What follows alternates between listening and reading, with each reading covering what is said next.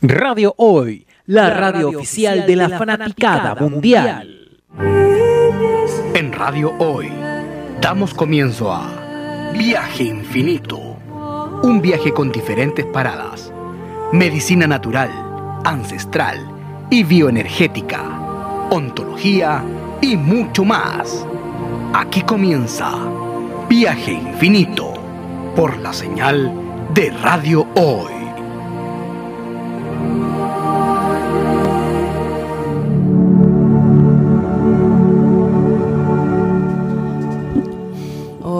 Hola, hola, muy buenos días, buenas tardes a todos los que nos están escuchando en este programa radial Viaje Infinito. Hola Felipe, Romy, Hola Vale. Hola, buenos días, buenas tardes. Buenos días, buenas tardes. ¿Cómo están chicos? ¿Bien? Súper bien. Como el gran día martes. Como el gran día. Es un día que esperamos, un día que, que nos motiva. Y aparte tenemos un equipo tan rico que nos juntamos varias veces en la semana y seguimos conectados, comunicándonos de la mejor manera. Hoy tenemos un tema bien especial que nos llega al trasfondo y en los corazones porque todos hemos tenido situaciones de comunicaciones que no son lo ideal. Y el tema es la comunicación no violenta, cómo nos expresamos sin agredir, sin ser agredidos, sin dañar y solamente estar expresando aquello que corresponde y de la forma que corresponde. Cuéntanos, Evelyn, entonces que ahí tú preparaste ahí un, material. Sí, por supuesto. Bueno, como tú bien decías, eh, la comunicación no violenta generalmente eh, la vivimos todo, a diario.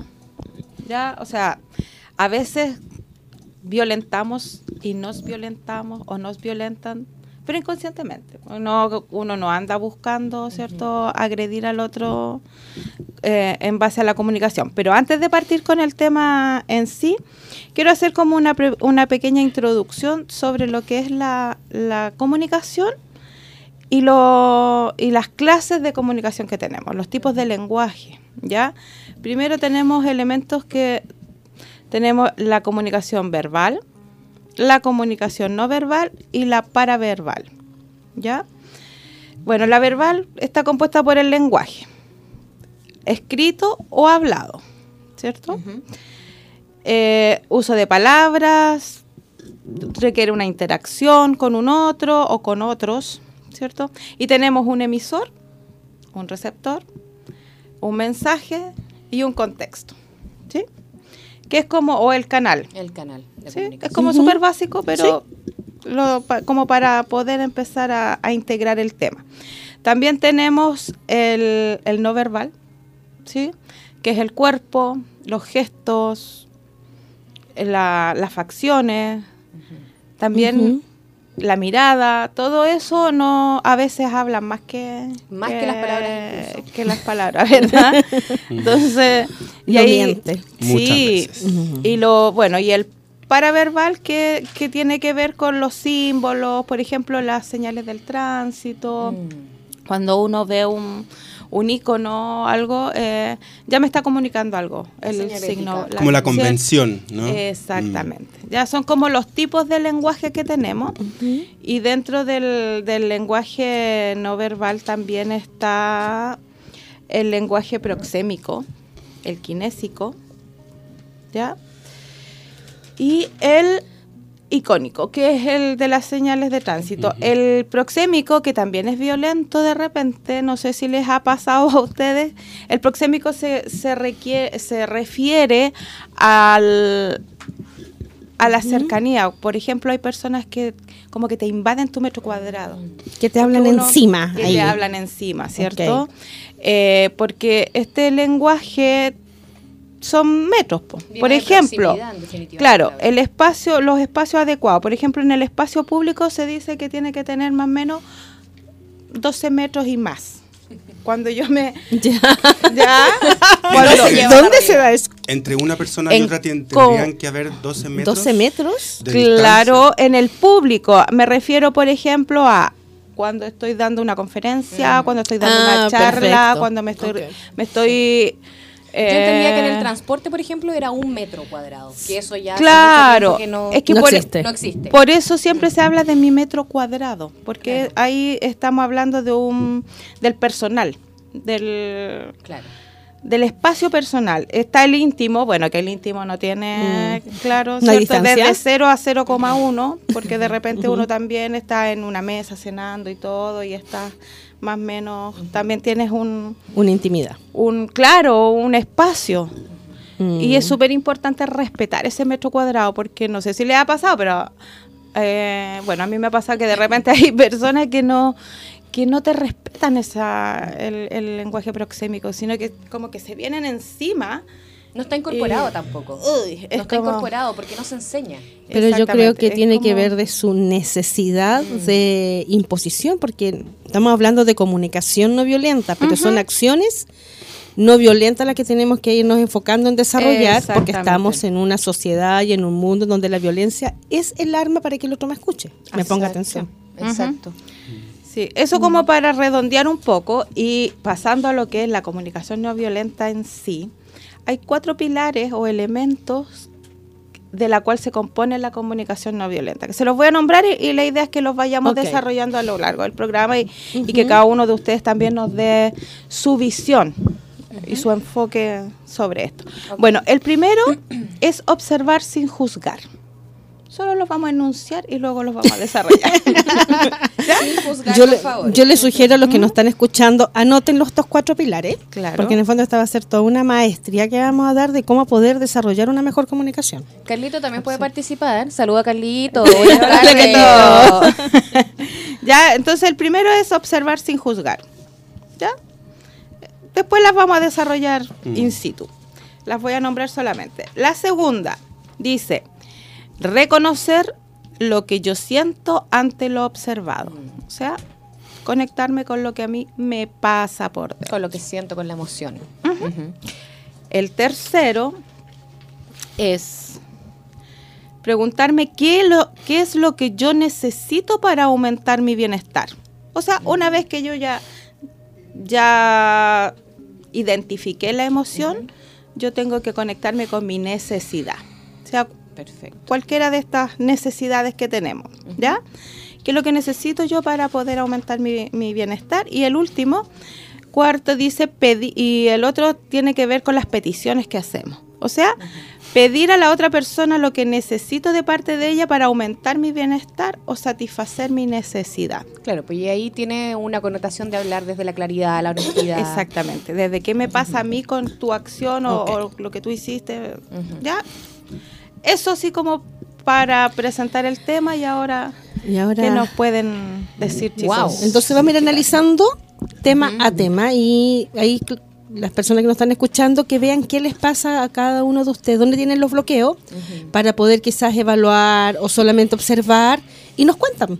Y nos cuentan a nuestro WhatsApp o al de la radio, que es el más 569 87289606 más 569 87289606 y empecemos.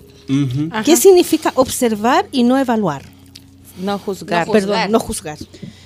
Desde la mirada del espectador, creo que lo habíamos hablado también y se, se, se suma a todos los temas pasados, a tener esa capacidad de abstraerte un poco y desde la mirada de espectador. ¿Qué me pasa con esta emoción? Como decía la Evelyn dentro de los primeros puntos, ¿no? ¿Qué me pasa con esta emoción? Observarla, no inmediatamente actuar desde la impulsividad, sino que observar la emoción, cómo la integro y, y esta emoción al reconocerla también puedo tener la capacidad de entender qué es lo que requiero del otro o qué, qué- qué es lo que quiero expresar, qué es lo que quiero comunicar al otro. Pero si no tenemos, eh, creo yo, esa observación y esa capacidad de integrar esa emoción, es más complicado o es menos fácil poder lograr esa comunicación no violenta. Sí, de cómo las etiquetas además cumplen una función de segurización que muchas veces nos aleja del mensaje real que uno quiere entregar o que uno quiere ¿Cierto? o que uno quiere recibir también. Eh, cuando uno está con una persona, eh, generalmente surge la etiqueta. ¿ya? Antes, que, antes que nada, surge es una etiqueta con una persona que uno tiene enfrente, independiente de que uno la conozca o no la conozca, incluso con personas que, que uno ve por primera vez. ¿no? Ah, este es ta. Claro. ¿no? Y uno crea un- una imagen de la persona que está enfrente que va a limitar y condicionar el mensaje que se podría dar de una manera libre, de una manera em, sin, sin prejuicio, porque en el fondo la etiqueta ¿qué es? Esto es todo es- lo que te va a bloquear eso. Exacto, es un prejuicio, es una anteponerse a lo que Mm. la persona quiere entregar, a lo que la persona a lo mejor es, porque la etiqueta puede ser que esté eh, más o menos acorde o no, ¿no? Sí. Pero ¿Mm? Y lo que te, uno que te voy a agregar ahí, que está esa etiqueta que uno genera y también lo que yo espero de la conversación, el ideal de la Ah, conversación. también. Tú me vas a dar la respuesta que yo necesito. Pero eso tiene que ver con la expectativa. Claro. lo que quiera escuchar. Eso. Lo y todo lo que se salga es juzgar. Sí. Mm. Así Es que ahí es. pongo una expectativa, tengo una carga también con cómo yo me estoy comunicando y esa expectativa tiene mucho que ver con el, eh, jugar el papel de espectador. Al tener el papel de espectador yo solo observo y, y me observo a mí desde afuera y observo también al otro o a los otros y ahí le quito esa carga de, eh, de la expectativa. Porque si no caigo en esa dinámica de si no es lo que yo espero, inmediatamente me, me siento vulnerada, atacada y obviamente la respuesta Va a ser más va a ser más violenta o negativa. ¿Y cuánto, dentro de la experiencia de ustedes, chicos, es lo que yo espero? ¿En cuánto tiempo, si yo voy a conversar con alguien, cuándo se me acabó la paciencia de que ya no se me cumplió el ideal? ¿Saben cuánto se nos demoramos en eso? Yo creo que un- unos segundos. Sí. 30 segundos. 30 segundos. Despasados los 30 segundos, Horrible. si yo no logré en la conversación lo que yo esperaba, anulo, aborto y boico- boicoteo la conversación. Horrible, la inmediatez. Y estamos en una era 30 de la segundos, inmediatez. Sí. Todo lo queremos rápido. En Rápido. esos 30 segundos estoy atento a qué el otro me está diciendo, me va a decir lo que está pensando y ya estoy metido en su cabeza. Estamos más preocupados de tener la razón que realmente de recibir un mensaje, de O de aprender- comunicar el mensaje. O de aprender con una conversación, con una Claro. comunicación. Más allá de, de si tengo o no razón. Sí, comunicar no es tener la razón, es comunicar. Así es. Porque podría comunicar a lo que no tengo la razón, pero igual lo deseo comunicar. Así es. Sí, y por ejemplo también tiene que ver con el uso de palabras, de generalizaciones, como por ejemplo cuando uno dice, tú nunca has hecho esto. El nunca y el siempre. El nunca, Uh. el siempre, ¿cierto? El dramatismo. Todos, todos son iguales o nadie me ayuda. Mm. Cuando uno hace eso, eh, Mm. estás generalizando, ¿verdad? Y, y por una o dos veces que haya ocurrido algo, ya lo catalogas como que siempre fue así o que nunca fue así o que... Es, una, Sí. bu- es una muy El buena forma de autoboicotearse y de autolimitarse en cuanto a lo que realmente mm, podemos aprender en, en la relación con los demás. Sí. ¿no? Ahí hay un detalle que uno no se involucra en una conversación y me acuerdo de alguien que decía, eh, hay una tendencia cuando yo voy a conversar y uno dice, cuando uno se lleva las manos a la cabeza, cuando uno encuentra a la persona indicada, cuando uno es como bastante impersonal. Es cuando yo encuentro a la Ah. persona indicada, cuando yo me llevo las manos a la cabeza y me hago responsable. Hágase cargo. Sí, totalmente. Pero desde el inicio nosotros estamos haciendo todo lo contrario. Esta Siempre conversación, lo ponemos afuera. sí, y no es mía. Porque así Juzgo, no, yo castigo, no, me no mía. responsabilizo de... Porque no estamos acostumbrados a hacernos cargo de, de lo que decimos, de nuestras palabras, de nuestro accionar. Entonces siempre estamos buscando afuera el responsable, El responsable, sí. o la circunstancia. Entonces, Y como lo buscamos afuera, la conversación al final es un vaciamiento de ideas, palabras, sentimientos, emociones. Y no es un diálogo finalmente. y no hay un diálogo. Yo no estoy dispuesto a esperar la respuesta del otro. Que me puede gustar o no gustar. Y no tiene nada que ver con la conversación. Cierto, es cierto. Mm, y yo creo que además este... Qué importante esto. Sí, este límite está puesto desde un... Y, lo voy a decir así, tal cual. Yo creo que este límite de lo que está permitido comunicar o no, o del mensaje que hay que entregar o no, está impuesto desde grupos de poder. Claramente. Y este, Antiquísimos. y este es un país, además, que eh, ha sido violentado. Ya, que este, el cuerpo de este país está violentado y ha sido violentado, todos sabemos cuándo, el día exacto en que este país fue violentado ¿ya? y fue acallado en su comunicación ¿ya? para poder eh, hacer valer ese mensaje de los grupos de poder que están operando hasta el día de hoy. Sí, y ahí yo ¿no? creo que Eh, la, más la atrás. violencia está instalada en este país desde ese día, desde ese momento. Mm, Y creo que hay algo que, que- que está operando en, en Chile y lo vemos día a día, eh, lo vemos hoy. Fue el eh, vigésimo séptimo femicidio Wow. Sí. del año. Que no fue solamente un femicidio, fue muerte de una mujer con sus hijos. con sus hijos ¿ya? y un posterior suicidio del agresor. ¿ya? Mm. El sábado, eh, una chica de 15 años se suicidó en el Costanera Center. ¿ya? Y esto es un no parar. Mm. Desafortunadamente, que los niveles de violencia que están instalados en esta sociedad, los niveles de exigencia que están instalados en esta sociedad, ya que no nos permiten ser personas, Así. no nos permiten conectar con lo que realmente somos, con lo que realmente queremos entregar, con nuestro mensaje. Cada uno tiene un mensaje que entregar, cada uno tiene una música que entregar. ¿no? Y esa música está siendo acallada permanentemente. ¿ya? Desde el 11 de septiembre del 73, este país se le puso una pata encima.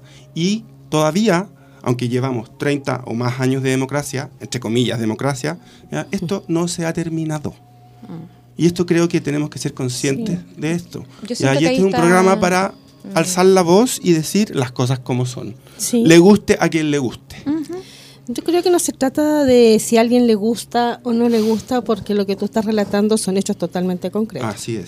Hay hechos de violencia en el, el 11 de septiembre del 73 que uno no los puede negar. Hay hechos de violencia que llevan las estadísticas que asustan. Que asustan. Incluso, como decía la baile, vienen de mucho más atrás. Esto es historia. decir. Esto es historia, desde que, Sí. desde que fue robo Sí. de territorio, desde Sí, ahí. desde la Desde ahí. necesidad humana de la colonización y si nosotros Sí. podemos investigar todo lo que tiene que ver con la antroposofía y la colonización es la necesidad de acallar un otro para que yo tenga el poder Claro. y ahí inhibo su hablar. Está instaurado en la humanidad, en definitiva. Mediante el miedo. Y se normaliza. Mediante Miedo, el miedo, miedo, la miedo, culpa, miedo. y la culpa, la, la institución religiosa también te Claro. pone la Ujú. Todo culpa, te pone el miedo, o sea, el poder Eso. desde ahí. Entonces, para que una sociedad permita tanta violencia y nosotros hayamos normalizado la violencia también.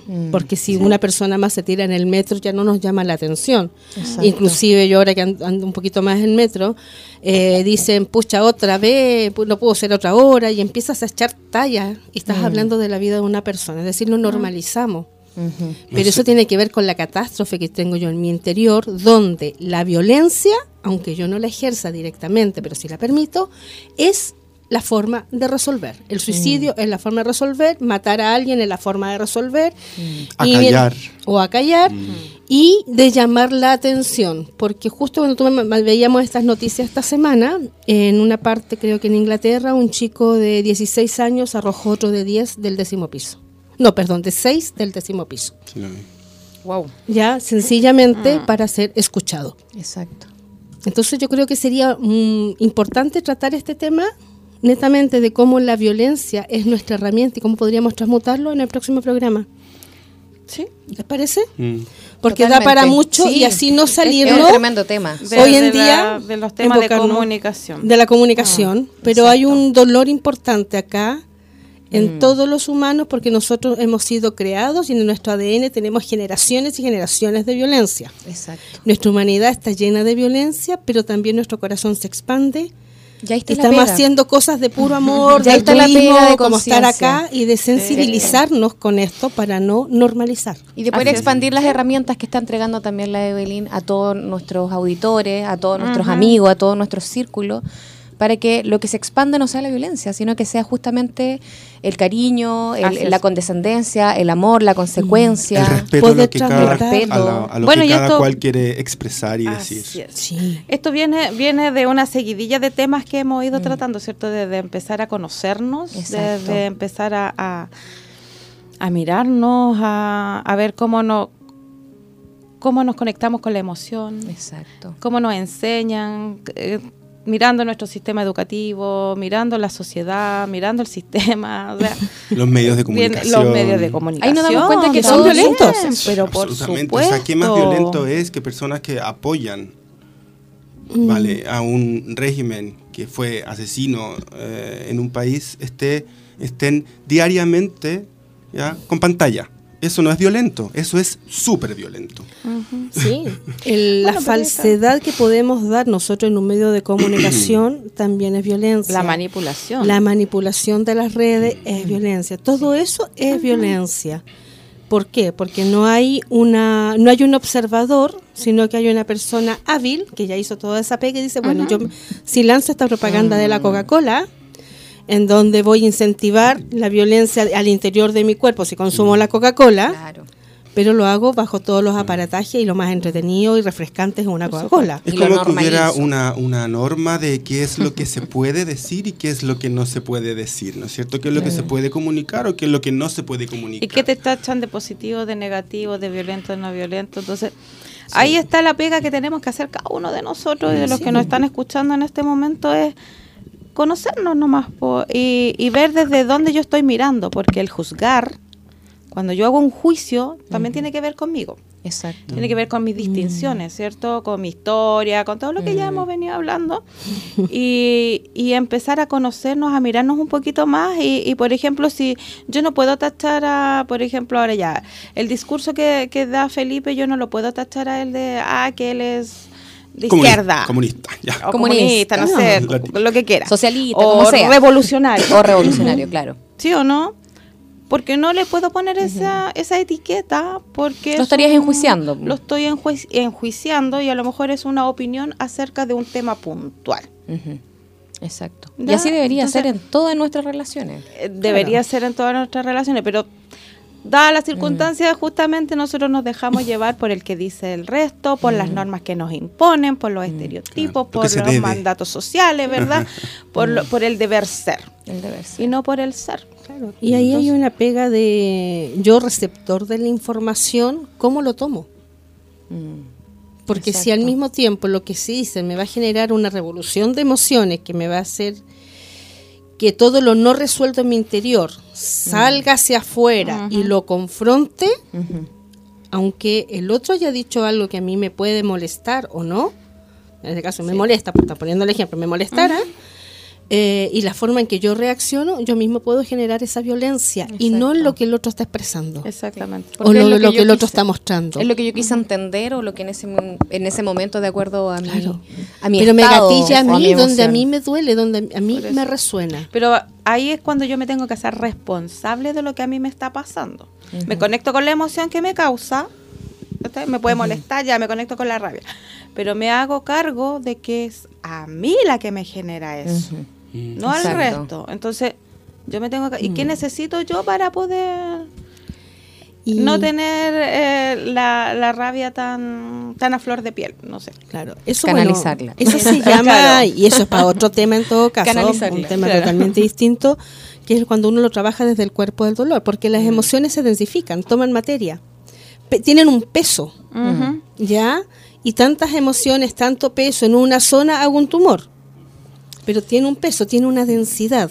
Y ese cuerpo, que al- puede ser imperceptible en gramaje, es lo que a mí me genera esta reacción hormonal, en donde van a subir unas hormonas, van a bajar a otras, para que yo pueda sentir. Y desde lo que yo estoy sintiendo voy a interferir en mi mente a nivel de las neuronas y voy a para poder expresar y encontrar las palabras. De ahí que cuando nos encontramos con personas que tienen pocas cosas resueltas en su interior, blasfeman mucho, dicen muchos garabatos, son insidiosos, ofenden Mm. sin ningún motivo y todo se transforma a veces en palabras de bajo calibre, por decirlo así. Ujú. Pero Violenta. es porque esa densidad interna no me permite que mis neuronas vayan a buscar otros recursos Exacto. que pueden ser más positivos. Y De ahí el trabajo interno tan importante. por supuesto, y ahí es, es conectarnos con otra de las habilidades sociales que sería la empatía. Porque debería yo comprender qué le pasa a ese otro. ¿O por qué está hablando desde ahí? Porque está hablando desde él, desde su historia. pues, no desde su enganchar en la Claro. violencia. Y no enganchar justamente porque yo entiendo que a lo mejor a él le pasa algo porque tiene una historia, porque tiene... ta, ta, ta. y, y desde ahí yo me conecto con la empatía y puedo di- a- alejar y no enganchar con la emoción o con- y no contestar de una manera violenta y es un trabajo que cuesta, o sea que es bonito decirlo, siempre se ve súper bonito. Es que todo esto es bien Pero- bonito decirlo, pero, Pero Llevarlo a la práctica. Sí.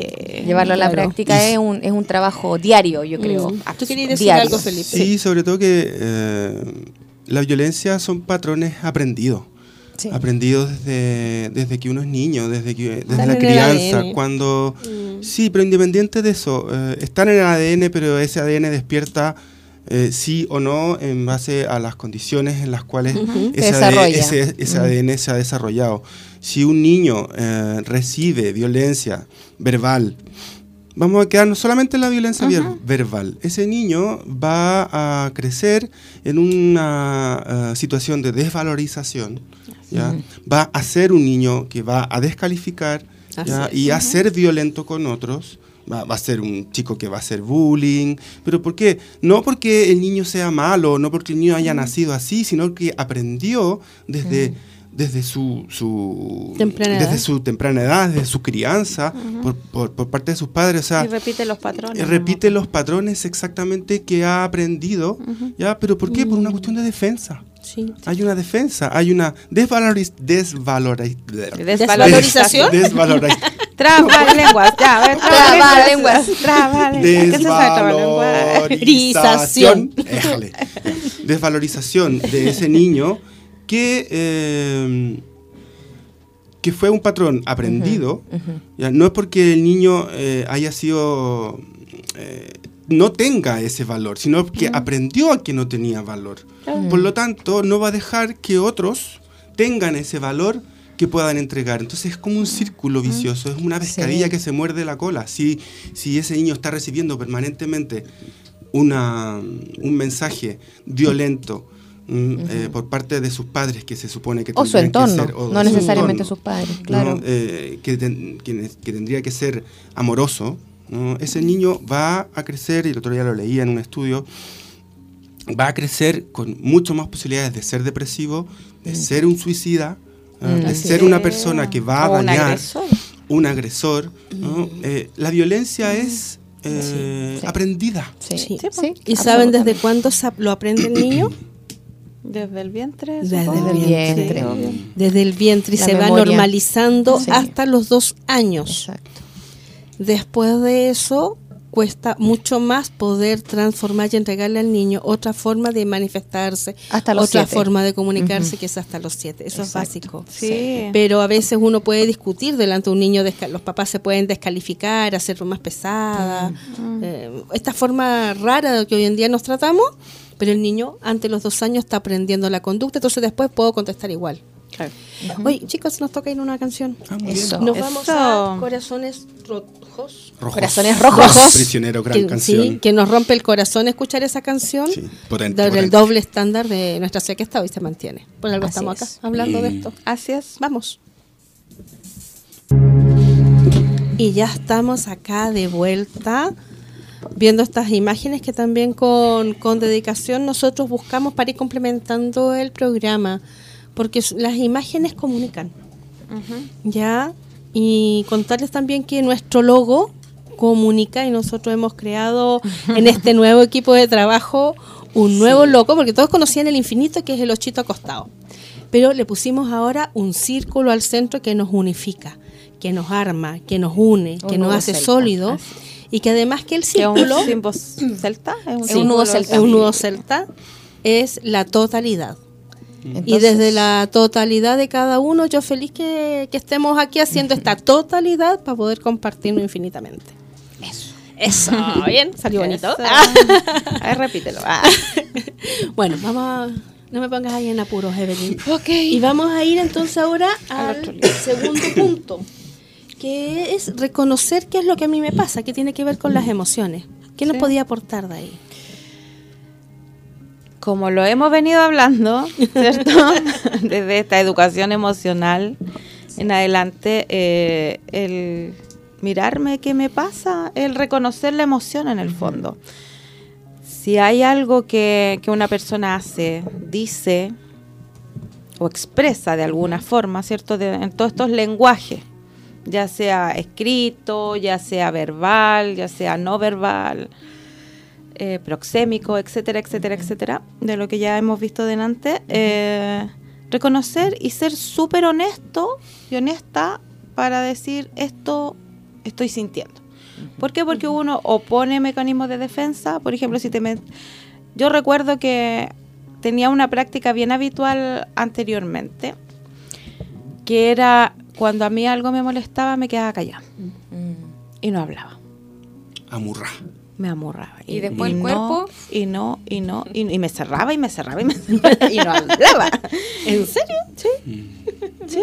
Eh, creo avanzado. que he ido avanzando de a poco. No digo que ya lo he modificado por completo, pero sí eh, me daba cuenta después que, que me guardaba las cosas. Claro. Que uno no te molestaba en el momento y lo único que hacía es que te cerré como ostra y, y ahí que hay. Y no, y no, no eras capaz de, de poder decir lo que te pasaba y pedir que, que, que se cambiara la- lo que te habían dicho, no sé, de poder expresarlo de alguna manera, ¿cierto? ¿Y qué es lo que se pierde uno con esa actitud? ¿Y qué es lo que se Eh, pierde? En el fondo uno se pierde otras visiones.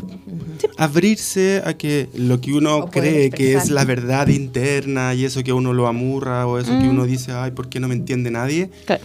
De alguna manera estás autoencerrándote, es un auto boicot, ¿no es Sí, cierto? Estás- Me estaba violentando Estás- yo. estabas violentando. Hay una desvalorización Valorización. de nuevo, la misma palabra. Claro. ¿Sabes qué es la silla? Sí. El problema es la silla. Cuando uno se sienta ahí, uno se le traba ahí. Vamos a hacer un Claro. ejercicio de, ¿cómo se llaman estos? De trabalenguas. Cuando uno, cuando uno Sí. expresa también se abre a otras posibilidades. posibilidades. Ah, exactamente. Yo creo que ahí el ejemplo que da la Evelyn es súper claro de un poco de irnos a, a- a nuestra vida anterior, ¿no? De Mm. cuando éramos pequeños, cuando éramos jóvenes, es porque no teníamos las herramientas, simplemente. Como decía la Vale también, está en nuestro ADN, es el patrón aprendido, como decía Mm. Felipe. Entonces estábamos en un entorno también bastante hostil, ya por un tema histórico, Claro. ya por un tema, no sé, patriarcal, ya sea por un entorno ambiental, y si a eso le sumamos que, eh, en- bueno, ya más grande, ¿cierto? Encontramos el camino de conciencia, de despertar, de empezar a descubrirnos, a, a entender por qué me pasa lo que me pasa. Y cuando uno se remonta a ese entonces, es súper heavy, es súper duro. Te das cuenta, como tú decís, me estaba violentando. Mm. Yo misma me estaba poniendo la mordaza. Y a la otra persona también. Y a la otra persona también. Absolutamente, Claro, porque, claro, el porque la indiferencia y el, el silencio es también una es forma, de, una violencia. forma de violentar. De todas maneras. Sí. Lo que pasa es que ahí nosotros aprendimos por sobrevivencia Mm. A enmascarar las conversaciones y los diálogos. Sí. Y hay ciertas actitudes que son aprendidas. Yo tomo una actitud para conversar. La actitud del sabiondo, la actitud del rector, el que en forma autoritaria, la del miope, no importa lo que tú pienses ni lo que digas, no te veo. Los personajes. Claro, empiezo a actuar como personaje, la indefensión, ay, no sé si pudiera hacerlo, Mm. etcétera, pero son arquetipos, Sí. Mm. arquetipos que están comunicando mucho más que las mismas palabras que yo digo, pero que lamentablemente impiden dar el mensaje. Porque el arquetipo, la forma que yo estoy usando esta máscara, este disfraz, esta cosmética, es más importante que el mensaje. Exacto. Y mi mente no es asertivo. Claro, se aboca en mantener el arquetipo y no lo que está diciendo. y eso sucede mucho. Y lamentablemente el otro, si no tiene esta capacidad que veíamos como primera instancia de observar sin juzgar, se queda con el arquetipo y no escuchó ni, ni, un- ni una palabra de lo que tú estabas diciendo. Eso también sucede. Sí, sí. Son malos que- hábitos. Sí, po. Uno tiene la- esa capacidad de cerrarse, no sé si les pasa a ustedes, pero a mí de repente, como bien decía la Vale, de repente te están diciendo algo que tú no quieres escuchar, no quieres ver, no quieres Y te bloqueas. Y tú te cierras. Mm. Y tu mente ¡pum! se fue. No es para mí, no es para mí, no es para mí. Y se fue. Exacto. Sí, Un mecanismo de defensa. Un mecanismo de defensa. Absolutamente. Por eso la comunicación requiere, si la tomamos de todos los ámbitos, no solamente de habilidades sociales, Sí. sino que las plataformas también culturales, artísticas, tiene que ver con estar constantemente en una apertura, con nuestros seis sentidos y más. Tiene, es una apertura, tengo que estar dispuesto, tiene que, di- dispuesto y con voluntad también, de escuchar, de, de recibir, de canalizar y después responder, ya sea responder verbalmente, a través de eh, corpóreamente, facialmente, ¿cierto? Pero eh, eso se cultiva, se cultiva, se trabaja. eh, y yo creo que hoy día, eh, como lo hablábamos también en algún minuto con el tema de la educación emocional, eh, las herramientas están. El tema es que hay que integrarlas en todos los sistemas, tanto en el educacional como en el familiar, como en nuestros círculos de amistades. Y eso en definitiva parte de uno ahí yo lo expando hacia mi círculo. Y tengo la confianza y creo fielmente que esa es la forma. No, Hoy día como sería súper ilusorio creer que el cambio va a ir afuera. ¿cachai? No, poner, toda, uno. poner toda la energía que va a ir afuera. Parte acá. Y desde ahí yo lo expando. Como yo me relaciono con los otros desde las relaciones Exacto. humanas. Y ahí es súper bueno, como tips, ¿no? nuestros amigos que están allá anotando, y me dicen ahí que están anotando, eh, grábate. Mm. Ponte, pon el celular por ahí y grábate. Ve los gestos que estás haciendo, porque hay una parte que se está comunicando ahí violentamente, que a veces no es controlada, que es para generar la solución de una situación, que es para evidenciar lo que a mí me está faltando, que a lo mejor es para pedir ayuda de algo o de alguien en específico y me estoy victimizando a través del diálogo. Claro. Porque eso también es violento, una violencia que sale de uno, que no la manejo porque es inconsciente, Es inconsciente. pero que violentamente también le llega al otro, que no tiene por qué hacerse cargo de lo que a ti te pasa. Así es. Y que eso se visualiza como una manipulación también. Claro, Desde el inconsciente, pero finalmente manipulación. Grábate, deja el teléfono por ahí toda una mañana, no sé cuánto graba- podrá grabar un teléfono y fíjate todo lo que emite y lo que dices, Ujú. qué roles te, te enfocas, qué máscaras te pones y luego observa sin juzgar qué es lo que realmente estás diciendo, porque todo esto sucede porque no nos conocemos. Si nos conociéramos no necesitaríamos armar ninguna, ninguna cosa rara para poder dar el mensaje. Estaría yo tan convencida de lo que quiero decir que no necesito nada. Yo ahí la verdad es que utilizo, y, y es una herramienta, perdón, que siempre me, me funciona mucho a mí en lo personal y también lo traspaso a mis pacientes, eh, la bitácora. O sea, siempre la bitácora. Anota todo lo que te pasa acá, llévalo al papel, materialízalo para que así lo puedas sacar, lo puedas ver y lo puedas reconocer para poder integrarlo. Y esa es la mejor manera para poder ir avanzando y ir tarjando lo que no quiero en mi vida, lo que no quiero perpetuar y, ah, esto me sirve, ticket, checklist, esto me sirve, esto no me sirve, fuera. Y tener la claridad y la capacidad consciente de darme cuenta. Si no, lo materializo, no lo veo. Se queda solo ahí en el inconsciente. Y si se queda en el inconsciente ya no es verdad ni mentira, Exacto. solamente existe y se alimenta de cada pensamiento que vaya asociado ahí, se va generando una bola de nieve que es un cuerpo de dolor más grande después. Exacto. Después se pasa al, al cuerpo Mm. físico. Sí.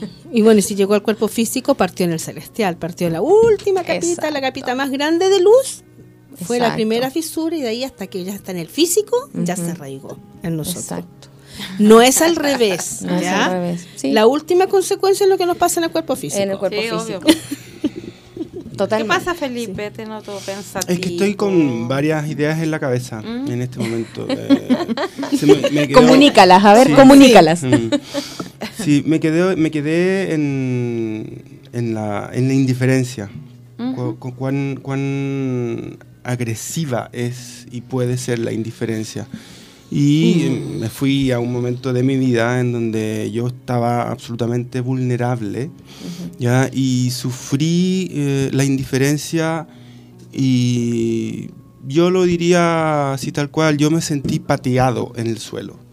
Wow. En ese momento de vulnerabilidad en la que yo estaba, sufrí la indiferencia y, y sentí que realmente sin decirme nada me estaban pateando en el suelo. Mm. Ese era tu sentir. Ese era mi sentir. Entonces, eh, qué, qué- qué curioso el, el- el cómo aparentemente la no acción Mm. ¿no? puede tener un, un efecto tan, tan nocivo. Y también puede ser la no acción un efecto positivo. ¿No? Tampoco, Sí. tam- o sea, también me, me voy a ir hacia el otro lado. Claro. Pero en este caso, como fue, ¿no? Eh, como la indiferencia y la, el, la no, el no ver al otro. No ver al otro. El no ver al otro, el no querer involucrarse con el otro, el no querer eh, ser parte de, de lo otro por la razón que sea. ¿no? Eh, el no querer colaborar. eh, porque el, el no decir también es decir, ¿no es cierto? Todo El, comunica. eh, exactamente. ¿no? Ahí, ahí en, en ese lugar estaba. Y también estaba pensando en lo, lo importante que es ah, saber de que lo que estamos pensando, lo que queremos comunicar, pasar primero por un filtro de que sí, que lo, lo que realmente lo que voy a decir va a tener un, un- un efecto positivo o un efecto destructivo en, En- en- en el en el otro. el otro. ¿no? en el entorno, en la otra persona. Creo Mm. que ese, ese, ese punto es tan importante porque estamos permanentemente comunicando. Sí. No digamos lo que digamos, hagamos lo que hagamos, no hagamos o si hagamos, estamos comunicando. ¿no? Hay sea, que ser súper cuidadoso, es como la delgada línea que decía Felipe.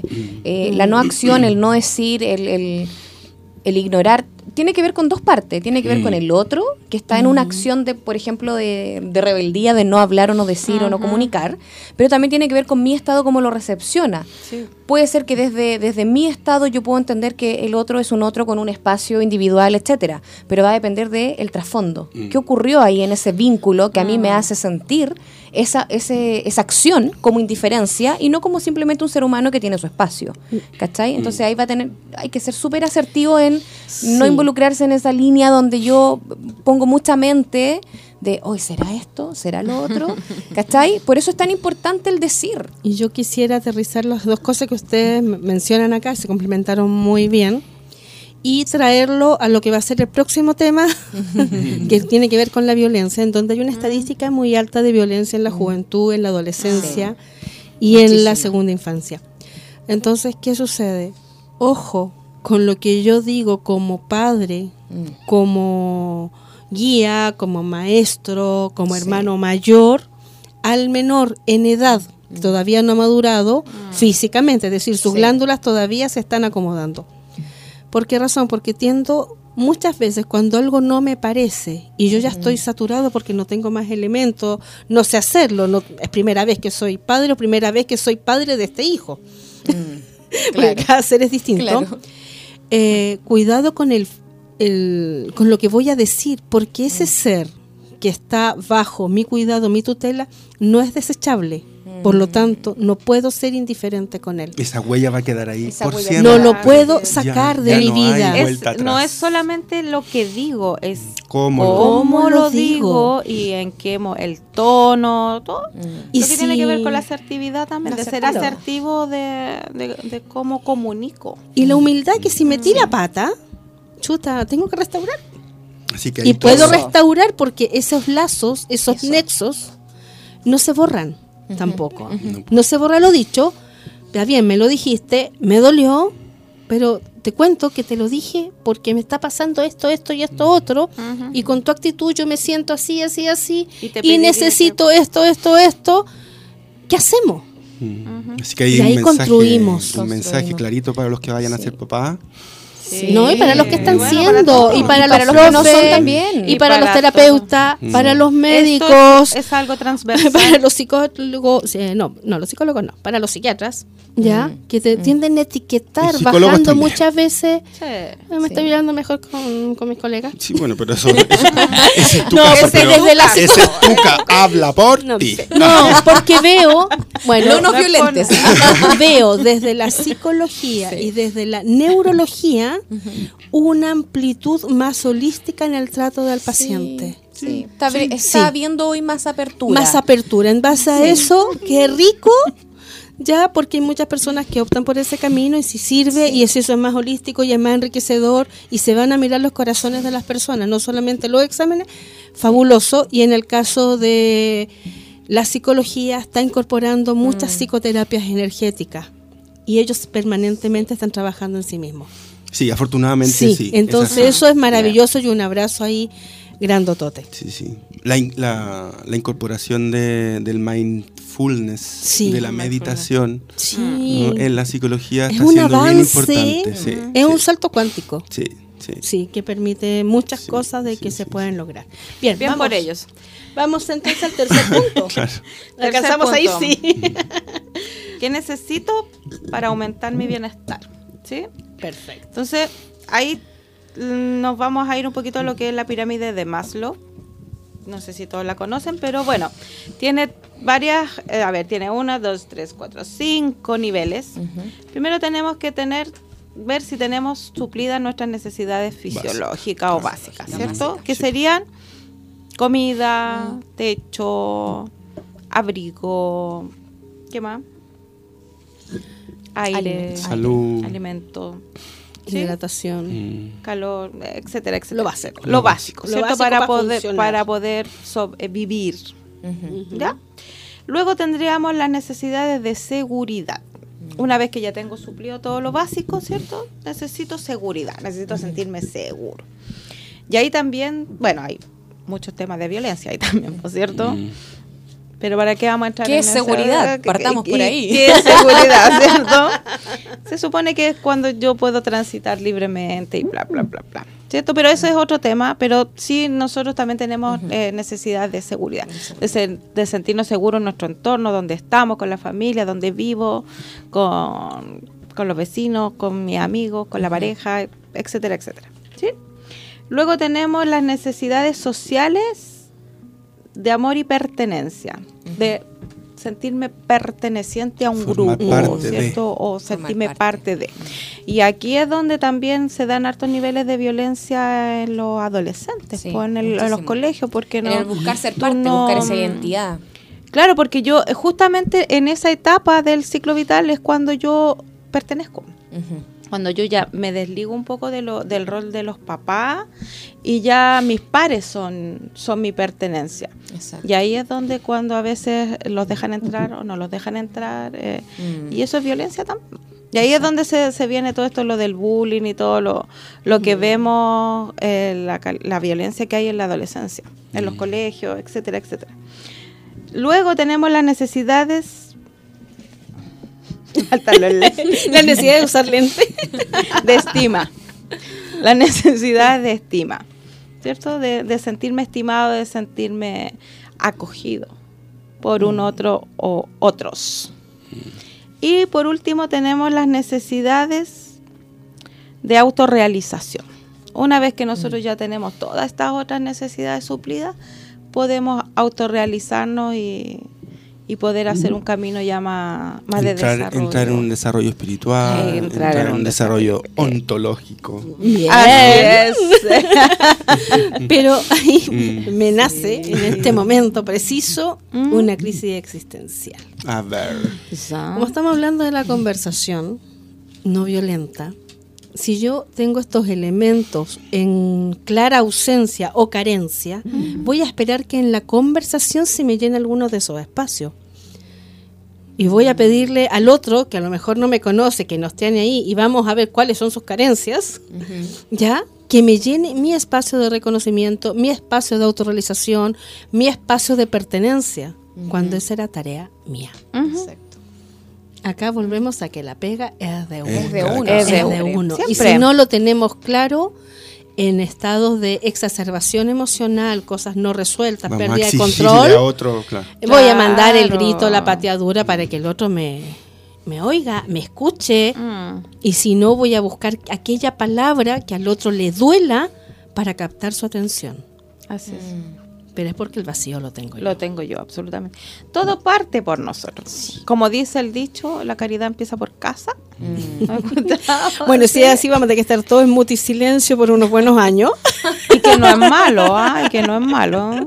Uno tiene, tiene, tiene ese derecho también Es a... una, en todo caso, es una, un lindo, una linda herramienta, Mm. guardar silencio. Darse espacios de silencio es, eh, es sí. un tesoro que yo creo que todos Es deberíamos experimentar. Sí, hay personas que no pueden darse espacio de silencio aún, que es no hablo, no digo, no me comunico con ningún otro humano, ni gato, ni perro, porque yo ya los humanicé, entonces para mi mente entiendo que son humanos, entonces no, me quedan las plantas y me quedan los animales salvajes y los insectos.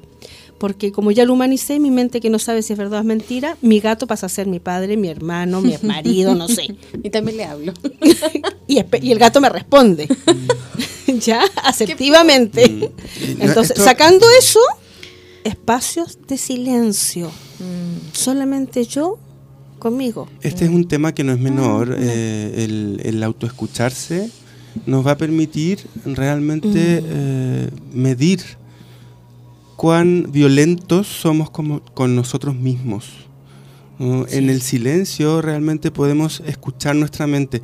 Para muchas personas es muy difícil permanecer en silencio. Para muchas personas es muy complicado estar en un lugar en silencio. Eh, estar, estar sin música, por ejemplo. O, eh, ¿Por qué? Porque Sí, la tele prendida de fondo. sin la teleprendida de fondo. ¿Por qué? Ay, Porque sí. todo, eh, todo ese lenguaje interno que todos tenemos, ¿no? porque hay un diálogo interno que, que está ahí siempre, permanentemente, muchas veces no lo, no lo estamos escuchando y no somos conscientes de eso. ¿no? Y va a ser lo que va a determinar cómo nos vamos a relacionar fuera. El hecho de estar en silencio con nosotros mismos nos va a permitir conectar con esa, eh, con nuestra mente. Al estar con nuestra mente en conexión con nosotros mismos nos va a permitir estar en paz, ¿no? Al permitirnos estar en paz vamos a poder entrar en una vibración de más amor y de más comprensión con los demás. Y así vam- es un escalón que va avanzando hacia la real eh, autenticidad de comunicación entre todos, que es lo que realmente... ¿Por qué? Porque muchas veces lo que nosotros expresamos lo expresamos sin pensar lo que vamos a, a decir. Muchas veces, ¿no? Muchas veces. Y, eh, y después de, de que ya lo dijimos, como que dijimos, oh, eh, no- nos pegamos al cachofazo y decir esto, claro. Claro. Y no hay, y no hay una vuelta atrás. Entonces, por eso es lo importante de, Mm. de la meditación, lo importante de darse espacios de, de silencio, retiro de silencio. O sea, por algo uno. existen los retiros de silencio. Sí, ahí hay un trabajo muy lindo que uno hace, que uno ha hecho en vidas anteriores, porque, bueno, yo soy Es recordar. Eh, creyente de que hemos tenido más de una vida y no hemos muerto más de las veces que nos podemos imaginar, Infinitas veces. infinitas veces. Y Y, vamos- muchos de nosotros hemos estado en eh, retiros, seminarios, claustros, y cuando uno recuerda esas vidas pasadas, qué calma con la que vuelves.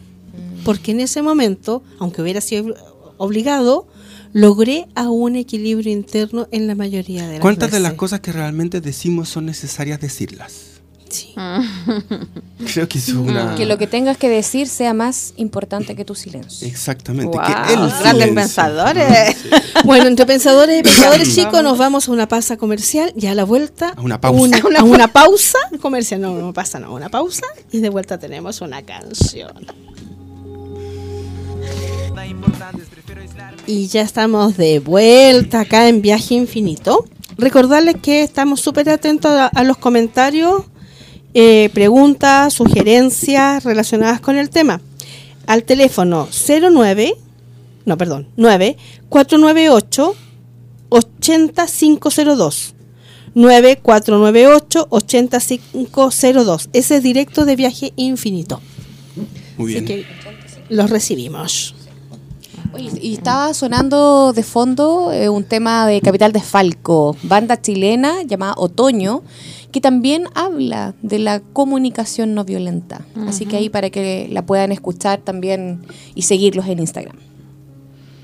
Pasando Sí. el dato. Pasando el dato. Pasando el dato. bueno, y vamos entonces ahora a las... Vamos al otro punto porque to- delante tocamos los el 2 y el 3 que eran haciendo una recopilación, reconocer lo que siento, ¿cierto? La Claro. emoción y a lo vez conectarme con mi necesidad, de acuerdo a, la, a las necesidades, a los tipos de necesidades, ¿verdad? Y el cuarto punto, y no menos importante, es cómo le pido al otro que, que es lo que yo necesito para que pueda aumentar mi bienestar y satisfacer la necesidad que tengo en este momento. ¿sí?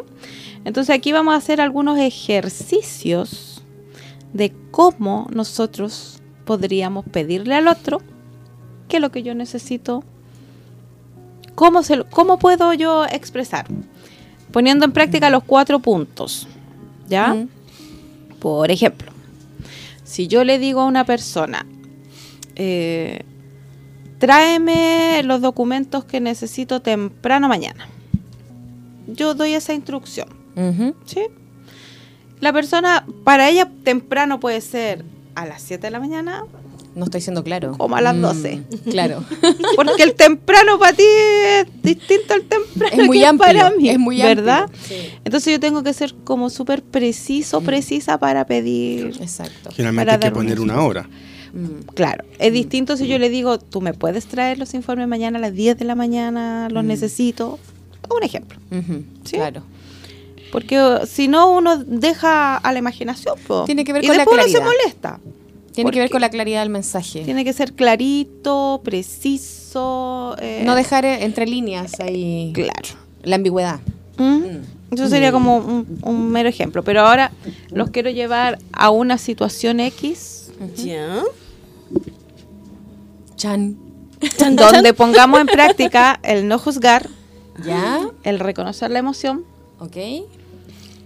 El conectarme con lo que necesito y el saber pedirle al otro Ah, qué es lo que necesito. Todo. Sí, po. Poner en práctica los tenemos cuatro examen. Ya, examen. Perfecto, ya. ¿Sí? Ya, a ver, dale. Ya, ¿quién se quiere tirar? Ya, Romy, vamos. Dedocracia fue eso. Voy a poner un ejemplo. Ya, a ver, dale. Voy a poner un ejemplo. Dice, Claudia, en la reunión de esta mañana te vi revisando un libro, eh, un libro mientras yo daba la información, Lo cual me preocupó porque puedes quedar con dudas. Mm. Necesito asegurarme de que entendiste lo que yo expliqué. lo que yo expliqué. Así que te pido que en la siguiente reunión estés muy atenta y si no te quedó claro algo, me lo preguntes de inmediato.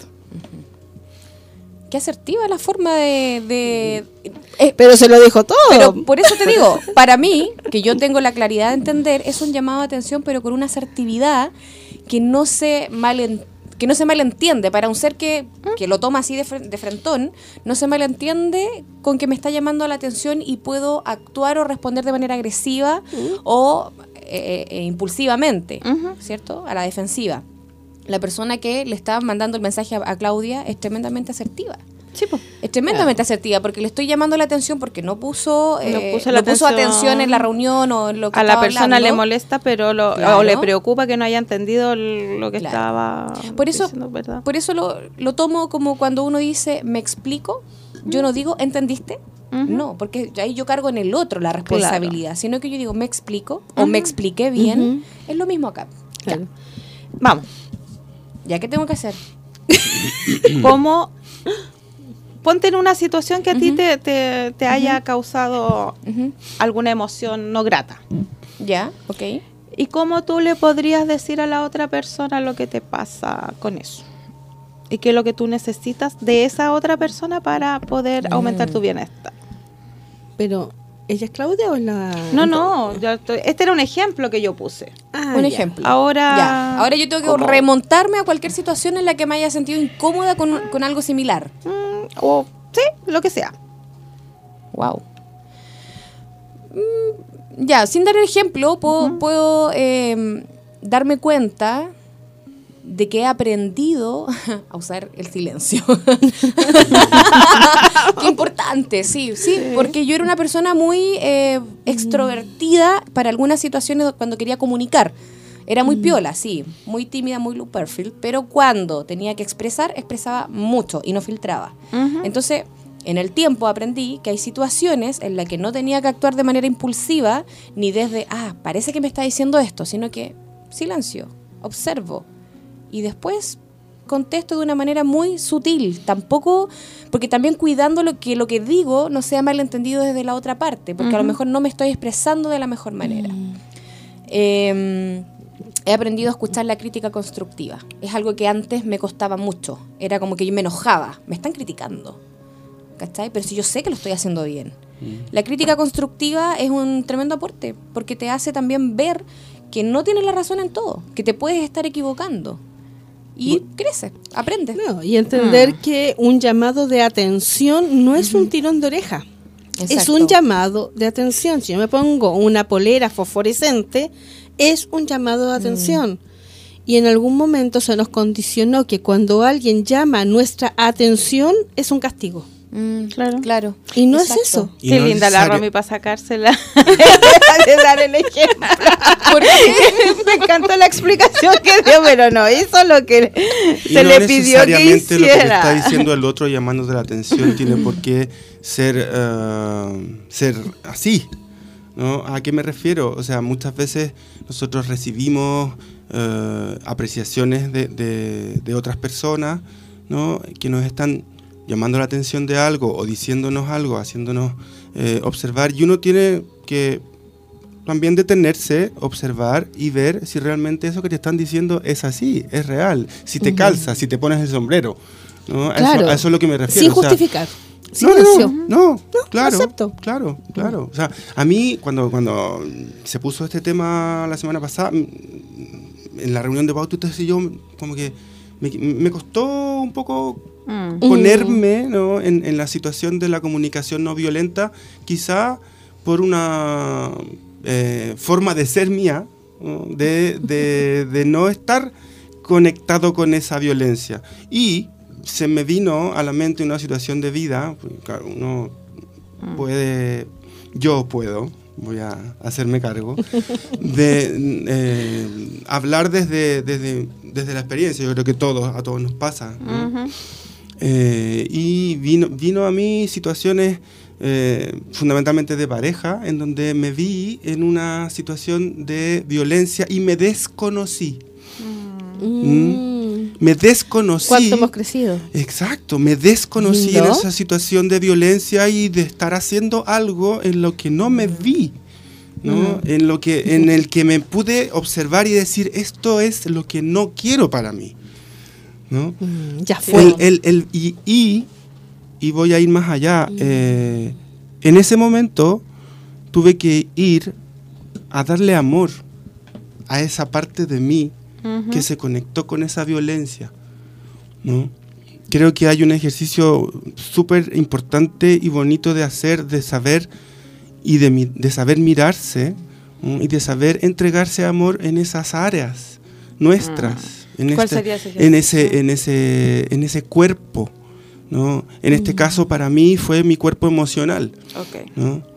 que estaba, eh, que fue gatillado por una situación externa Ujú. que me llevó a ser violento y a entrar en una situación de violencia, de violencia Verbal. Oye, estamos hoy día lo más sábado. Estamos. Me parece muy bien. Sí. Eh, eh, eh, de entrar de entrar en un nivel de violencia en la que en la que yo nunca pensé que me llegar. iba a, a ver. ¿no? Qué importante es eso, o sea, el, el tener la capacidad de observar y decir, cresta, por aquí no es. Sí. desconocer. ¿Sabes qué? Yo hace poquito rato busqué lo que significaba grito a consecuencia de una pregunta que llegó, que ¿Ya? es, ¿qué hago cuando yo no quiero ser violento, cuando yo no quiero que de mí salgan malas palabras, cuando yo quiero expresarme? Y ella, porque este es un, es un lolo, parece, por, lo que, por la forma en que escribe me da la idea de que es un lolo, pero ella grita, grita, grita, grita, no me escucha y ya hemos llegado a las manos. Porque Wow. ella se desespera. Entonces, ¿cómo hago yo para plantearle las cosas? Pero ¿qué hago si el otro no quiere actuar desde la no violencia? Ah. Entonces, me acordé de los gritos y Mm. lo busqué ahora en ese momento. Y hay una historia tibetana, Mm. una explicación de por qué siempre. se grita a la gente. Y la voy a leer es cortita, chicos. Cuenta una historia tibetana que un día un viejo sabio preguntó a sus seguidores lo siguiente. ¿Por qué la gente se grita cuando están enojados? Finalmente él explicó, cuando dos personas están enojadas, fina- cuando dos personas están enojadas, sus corazones se alejan mucho. Para cubrir esa distancia deben gritar para poder escucharse. Mm. Claro. Mm, Es la sensación no de se que el otro se te fue. mm. Sí. Por eso grito. Y yo no consigo, pero me llenó muy bien el corazón. Ujú. Porque, claro, si el otro se me fue, ¿cómo hago que me escuche? Y es todo lo Aunque lo contrario, ¿ah? aquí. Y es todo lo contrario, paradójicamente, porque mientras Pero más se grita, más el otro se aleja. Eh, puede ser, pero es porque el otro se me alejó. Pero si el otro le responde, es porque el otro me estoy alejando cada Más vez todavía. más. Entonces me voy, me tienes que escuchar así como. Es como ese De que lejos. ninguno se conecta con lo que realmente le pasa Mm. o con la necesidad que tiene. Entonces, volviendo a los pasos, eh, es, es como, y, y no juzgo. Entonces, si junto eso, podría llegar a una comunicación asertiva, ¿cierto? De, de poder decirle. Pero si ella se aleja, como tú bien decías, esta historia preciosa, eh, el grito es como, escúchame, porque no sé cómo expresar lo, mi- lo que me pasa en el interior, entonces si yo grito es como, por favor, ponme atención. Sí. Y a la vez el otro como que, Es un mecanismo. ¿cierto? Entonces es como este círculo vicioso que, que entramos todos, a todos nos ha pasado yo creo en alguna, en alguna ocasión o en más de alguna ocasión, es que quiero hacerme escuchar, pero como no sé expresar mi necesidad, Mm. Mm. me quedo en el grito nomás. Mm. Y al final el mensaje no El- llega. Y el mensaje violenta. no llega y se... En el grito o en la acción violenta. Mm. Mm. Sí, entonces- sí, es verdad. eh, es un temón ese de- del, del hacerme cargo de lo que me está pasando y que no estamos acostumbrados a hacernos cargo. Si es de- No, pues más fácil hay- poner en el, en el otro la, Generalmente Claro, es que no me está el, otro, responsabilidad. el otro es el que tiene la, Sí, la la responsabilidad. responsabilidad. Pero eso es también porque en este en esta conversación las emociones me van ganando, este cuerpo de dolor, esta cosa que se densificó y se me olvidó lo que yo estaba comunicando. Porque yo fui a hablar con un mensaje cuando lo que yo quería que era el otro, del otro a lo mejor era llamar su atención. Ujú. Y el mensaje no tiene ninguna importancia. Claro, se pierde el mensaje, Se pierde. ¿cierto? Porque si volvemos en una ruptura, que los corazones se abren, son corazones que en algún momento estuvieron amalgamados. Entonces está el vacío, está la fuga de aire, está que mi otra mitad se me está alejando, inclusive en un vínculo laboral con un colega que teníamos un proyecto en conjunto y ya, ya no está. Mm. Ese algo no está y me alejo del otro. Y ahí es cuando me entro a confundir y Ocurre en invento las todas estas amistades cosas. también.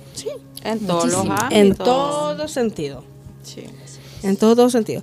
Y quisiera tomar una de las cosas que pasó acá cuando en el ejercicio que nos pediste tú, Romy, que yo pasé la pelota, por Evelyn. decirlo a Evelyn, perdón. Le pasé la pelota a Romy y Romy dio una explicación bellísima, pero que nunca respondió lo que se le había preguntado. No entendí. Eso, no entendí. Hay veces que nosotros complicamos tanto la información a dar que el otro es imposible que nos pueda entender. Acá tú leíste un texto, no está redactado por ti. Sí. Pero nos- en, lo, en lo diario, en lo cotidiano, y por eso lo tomo. Por eso quiero dar un ejemplo de lo, de cotidiano. Por Genial. ejemplo, cuando nosotros tenemos hijos, ¿cierto? Bueno, la mayoría de nosotras tiene hijos. Cuando tú encuentras la pieza o la casa toda desordenada, siempre, bueno, Mm. lo voy a hablar desde, desde mí, ¿ya? ¿Qué es lo que generalmente uno tiende a hacer, o que yo tendía, que tendía a hacer?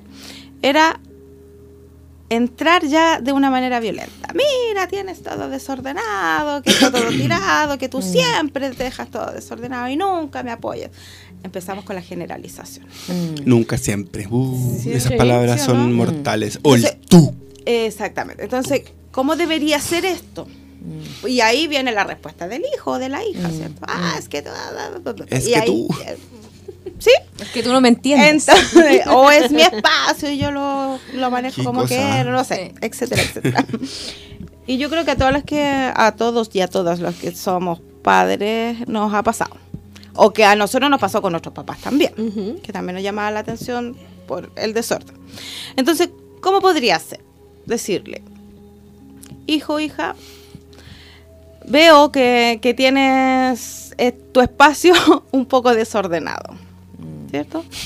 Y eso a mí me, no me gusta porque, o, bueno, ya si es su espacio personal da lo mismo, pero si es la casa en general, o sea, no me gusta tener el living desordenado porque uno recibe personas o porque me gusta estar en un, un espacio libre de, de- de desorden. Claro. Te pediría si puedes apoyar en el orden del espacio eh, para que podamos convivir de una manera En armonía. en armonía. Suena lindo, ¿cierto? Suena lindo. Pero en la práctica uno pesca la emoción nomás y la tira, ¿no? Exacto, exacto. Porque me molesta, pero uno ya se, se lo pone al otro. Entonces, habría que, esa sería como la forma ideal de ocupar los cuatro los cuatro puntos. Sí. Pero- Claro, porque ahí estáis transmitiendo la necesidad de que necesitas tu espacio en orden, en equilibrio, en armonía. Ujú. Mm. Ahora, yo tampoco puedo ser violenta y, y ponerme en su espacio, en el caso de, de los hijos más grandes, ¿cierto? Porque es su espacio nomás. po. Es su espacio, es su madurez, es su nivel de dialogar, es una edad totalmente diferente a la mía. Mm. Pero uno en ese momento no lo entiende, pues uno quiere que todo sea como uno quiere que sea, con lo que tú quieres. ¿Sabes qué hago yo hoy en día? Sobre todo si son hijos. Después. Yo no tengo hijos, pero yo creo- me Es complejo. imagino que. Pero tú has vivido complejo. desde tus padres a lo mejor Yo siempre eso, fui ¿no? súper ordenado. A mí no me pasó. Pero ya no, no por el desorden. Yo creo que pero- después de 30 años de práctica de madre, Sí. hoy en día cuando hay un conflicto, me río mucho. Mm. Y me empiezo a reír antes de, porque si ya no lo solucioné en todos estos años, ya no tiene solución desde el diálogo, sino que tiene Claro. que desde la maduración, desde el entendimiento. Y reírme. Y eso nos ayuda mucho a los que estamos liderando a otros reírnos. Hay algo que no hemos hablado, que era un texto que habíamos visto en la reunión de pauta, que tiene que ver con la verdad y la mentira. Mm, verdad. Muchas veces hacemos conversaciones desde todos estos arquetipos llenas de mentiras. Porque no nos atrevemos a decir una verdad. Cierto. Y no nos atrevemos a decir lo que yo realmente siento, por lo tanto ya es mentira. Lo que no es verdad es mentira. Acá no hay ni blanco ni negro, no hay grises. Entonces anda un texto dando vuelta en internet que yo lo quiero compartir, que es otra leyenda. Cuenta la leyenda que un día la verdad y la mentira se cruzaron. Buen día, dijo la mentira.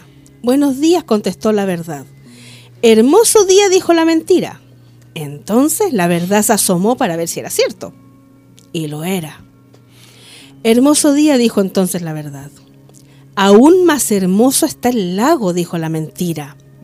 Entonces la verdad dudó de nuevo, miró hacia el lago y vio que la mentira otra vez decía la verdad y asintió. Corrió la mentira hacia el agua y dijo, el agua está aún más hermosa, nademos. La verdad tocó el agua con sus dedos y realmente estaba hermosa y confió otra vez en la mentira. Ambas se sacaron las ropas y nadaron tranquilas. Un rato después salió la mentira del agua, se vistió con las ropas de la verdad y se fue. La verdad, incapaz de vestirse con las ropas de la mentira, comenzó a caminar sin ropas y todos se horrorizaban de verla. Es así como, aún hoy en el día, hoy en día, la gente prefiere aceptar la mentira disfrazada de verdad y no la verdad al desnudo. Es de Jean León Jerome de 1896. Wow, es cierto. Que es cierto. ¿Y cuántas veces nosotros hablamos con la ropa de una mentira? Que ni la que lamentablemente la creemos nuestra, que es nuestra verdad y no es así. Eso y tiene obviamente que ver con los nos, roles del- violemos, sí, nos po. violentamos, Por porque supuesto. no somos nosotros. Son los roles del lenguaje. ¿Tú sabías Claro. eso? El rol del lenguaje que tiene que ver con las afirmaciones, y hay afirmaciones que son verdaderas y otras que son falsas. ¿sí? Entonces, por ejemplo, eh, un rol pasivo del, del lenguaje son estas afirmaciones, porque yo digo algo creyendo que es verdad, por eso siempre uno tiene que tener un, un piso. Por ejemplo, yo pongo un tema y me reafirmo en algún autor, en algún estudio, en alguna estadística, ¿verdad? Tengo que Porque argumentar que lo que estoy porque hablando yo tiene un respaldo. tengo un peso, un respaldo, ¿verdad? Y ahí yo puedo decir esto, yo afirmo esto porque tengo el respaldo de que es así. Pero cuando no tengo esos respaldos, puede que la afirmación va a estar, pero puedo cuestionar de que si es verdadera o es falsa, o es mentira o es verdad. Mm. Mm. ¿Mm? Totalmente. Sí. No llegó la hora. ¿En serio? Se pasó ¿Ya volando. pasó? ¡Wow! y eso es verdad, y eso sí es verdad. Eso es verdad. Ay, Carlito me pone una hora bien grande. Gracias, Carlito. Bueno. Comunicación. Comunicación amorosa, no violenta. Decir las cosas no es violencia. Ser vehemente no es ser violento. Ser apasionado no, es ser violento. Qué importante eso, vale, gracias. Para todos los que somos acalorados de Para todos los que somos apasionados y intensos. no es Sí. violencia. Sí, muchas veces se nos malentiende. Tiene que ver Sí. solo con Sí. el ser. con el ser y ojalá que, que podamos de alguna manera ocupar estos Todos estos elementos. Sí. que hemos entregado hoy día. Sí, muchas gracias Evelyn por todos los aportes estructuraditos ahí. Por todos los Tú tips. siempre así. Muy ordenada. Así que te lo agradecemos enormemente. Sí. Ya, porque creo Con que cariño. tocamos todas estas áreas. Y bueno, dejarlos invitados para el, próximo, para el próximo programa, el próximo martes, en que vamos a hablar de esa violencia que nace en nuestra sociedad en la que estamos inmersos.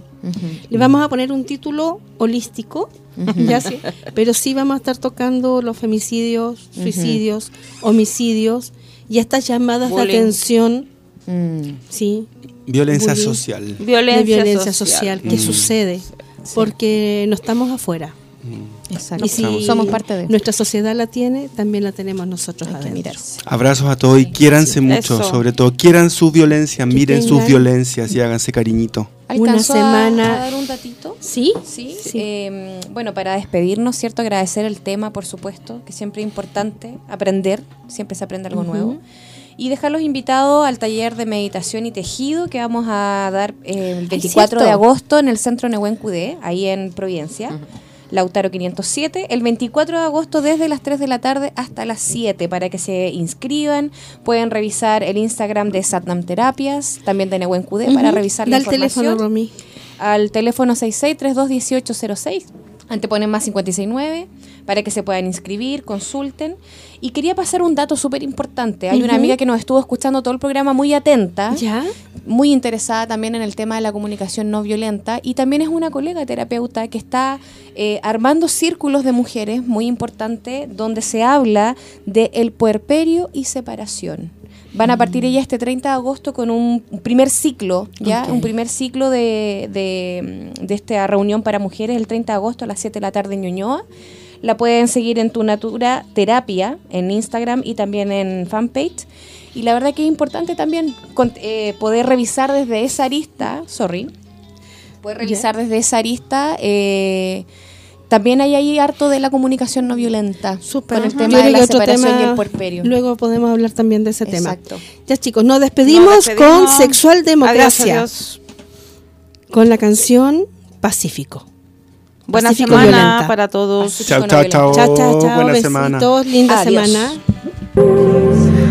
Apagamos los micrófonos, pero la energía sigue presente. Las próximas semanas continuaremos con El viaje infinito y sus próximas paradas. En Radio Hoy, la radio oficial de la fanaticada mundial.